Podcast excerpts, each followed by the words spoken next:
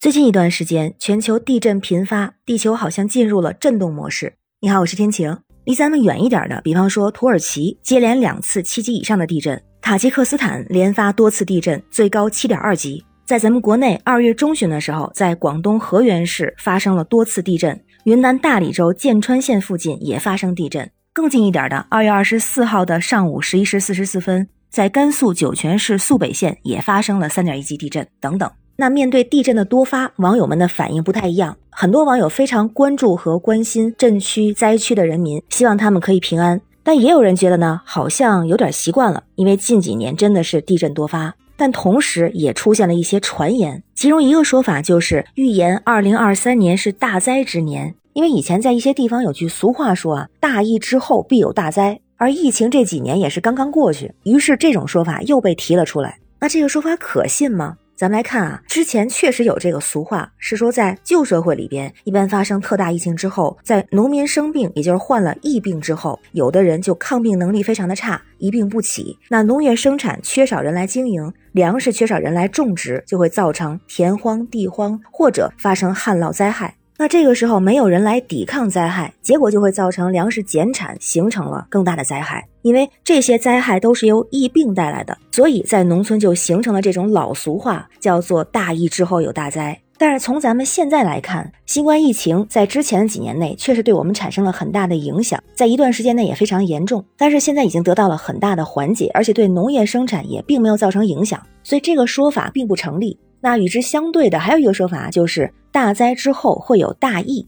因为在过去几千年的历史中，如果发生了像地震、洪水、瘟疫这样的灾害，以前的社会中人们抵御灾难的能力是非常弱的。如果有灾难发生，就会造成大量人员伤亡，很多不能及时的埋葬，那细菌就会到处传播。如果没有良好的医疗条件治疗这些大量人员，将导致新人员死亡和进一步的恶性循环。现在其实也不存在这样的问题。但是，尽管大家不相信这样的传言，但因为自然灾害的多发，也会让人们再次感慨人在自然面前有多么的渺小。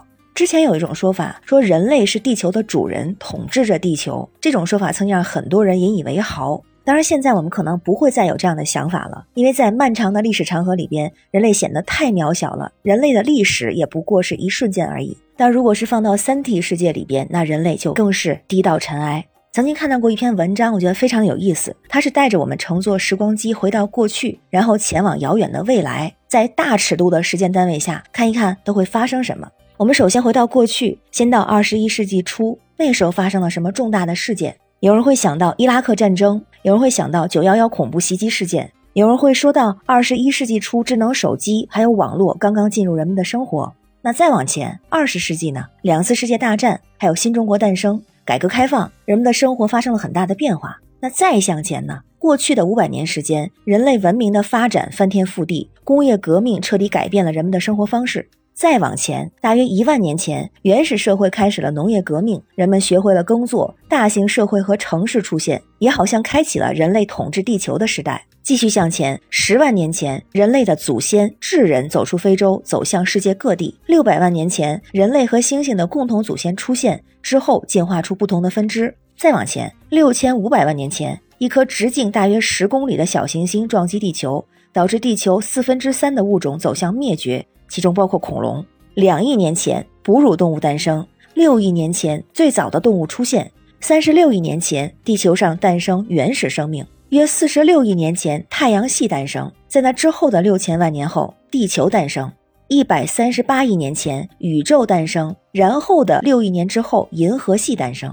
看了过去，我们再看宇宙的未来。大约十亿年后，有科学家就说，太阳光强度变强，地球温度持续升高，不再适合生存。四十亿年后，太阳终结，成为白矮星。数万亿年后，在我们无法想象到的遥远的未来。随着最后一颗恒星的死亡，宇宙会重归黑暗，只有黑洞。而也有一个很特别的说法是，当最后一个黑洞通过霍金辐射蒸发完毕之后，宣告宇宙的终结。当然，这个会发生在极其遥远的未来。所以看起来，在时间的历史长河里边，人类显得太渺小。不要说上下五千年，就算是百万年的人类历史，也显得是如此的微不足道。曾经有一个报道说，一九九零年，旅行者一号探测器即将飞出太阳系的时候，在距离地球六十亿公里的地方拍摄了六十张照片。其中有一张上正好包括了地球，也就是图中的那一个亮点儿。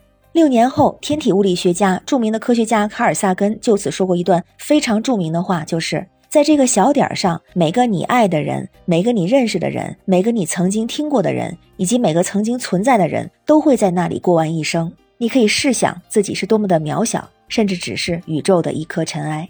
那知道了这一切之后，我非常认同的说法是：第一个，对于我们来说，最重要的是当下，明天和意外可能真的不知道哪个会先到来。所以有想说的话就说出来，有想做的事就去做。